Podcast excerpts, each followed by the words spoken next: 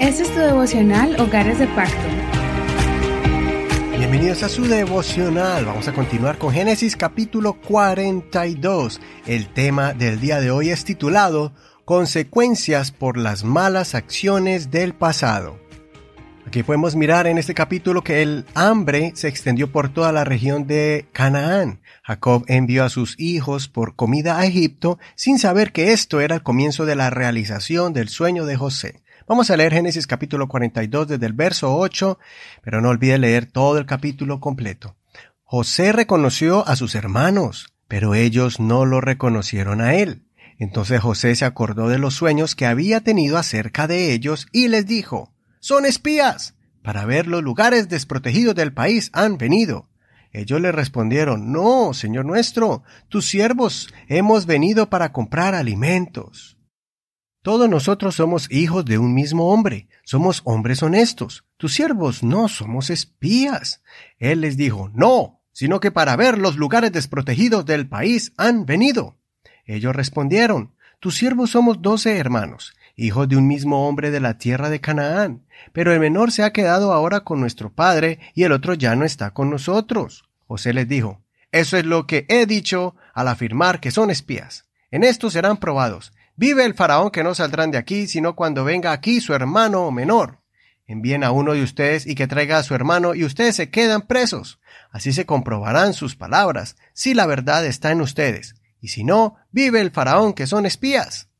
Los puso en la cárcel por tres días y al tercer día José les dijo, Hagan esto y vivirán. Yo temo a Dios. Si son hombres honestos, quede preso en su celda uno de sus hermanos. El resto vayan, lleven las provisiones para saciar el hambre de sus casas, pero han de traerme a su hermano menor. Así serán verificadas sus palabras y no morirán.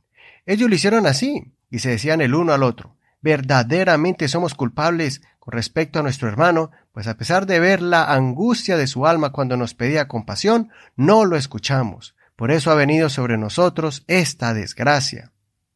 Entonces Rubén le respondió diciendo, ¿No os hablé yo diciendo, no pequen contra el muchacho, y no me escucharon? He aquí también su sangre nos es demandada. Ellos no sabían que José les entendía porque él hablaba con ellos por medio de un intérprete, y apartándose de ellos, lloró. Después volvió a ellos y les habló, y tomando de entre ellos a Simeón, lo tomó preso a la vista de ellos. Después José ordenó que se llenaran sus costales de trigo y que a cada uno le devolvieran su dinero colocándolo en su costal. También ordenó que les dieran provisiones para el camino, y así se hizo con ellos. Hasta aquí la lectura de hoy. Una nueva prueba le llegó a José. Él tuvo que confrontar su pasado, mientras su futuro en ese momento se estaba convirtiendo en su presente. Los sueños de José se hicieron realidad en tiempo real. Lo que él había soñado desde que era un adolescente, lo estaba viendo con sus propios ojos, como un adulto, casado, con hijos, y en una posición de eminencia y autoridad. En ese momento, los hermanos mayores se inclinaron ante los pies de José, a quien no reconocieron. Esto tomó de sorpresa a José, que se estremeció. José tomó una actitud de dureza. Él comienza a confrontar esos sentimientos reprimidos por el trauma experimentado de la mano de sus abusadores que estaban enfrente de él.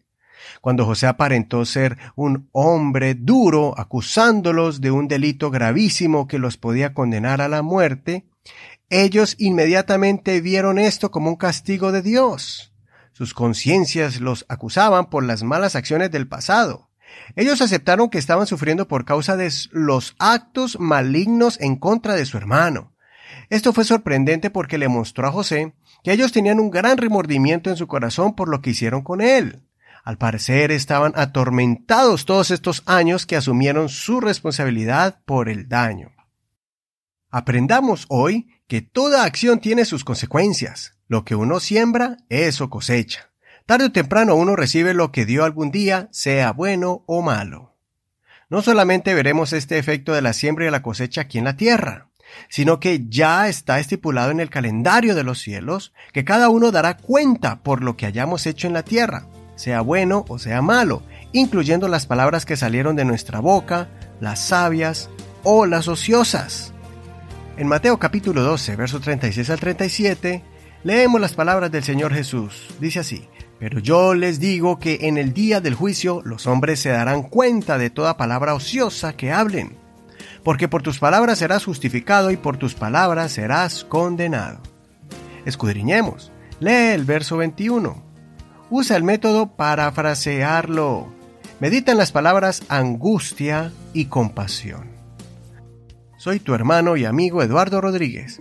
Que el Señor escuche tu oración y nos libre de pecar con palabras o acciones injustas y malas.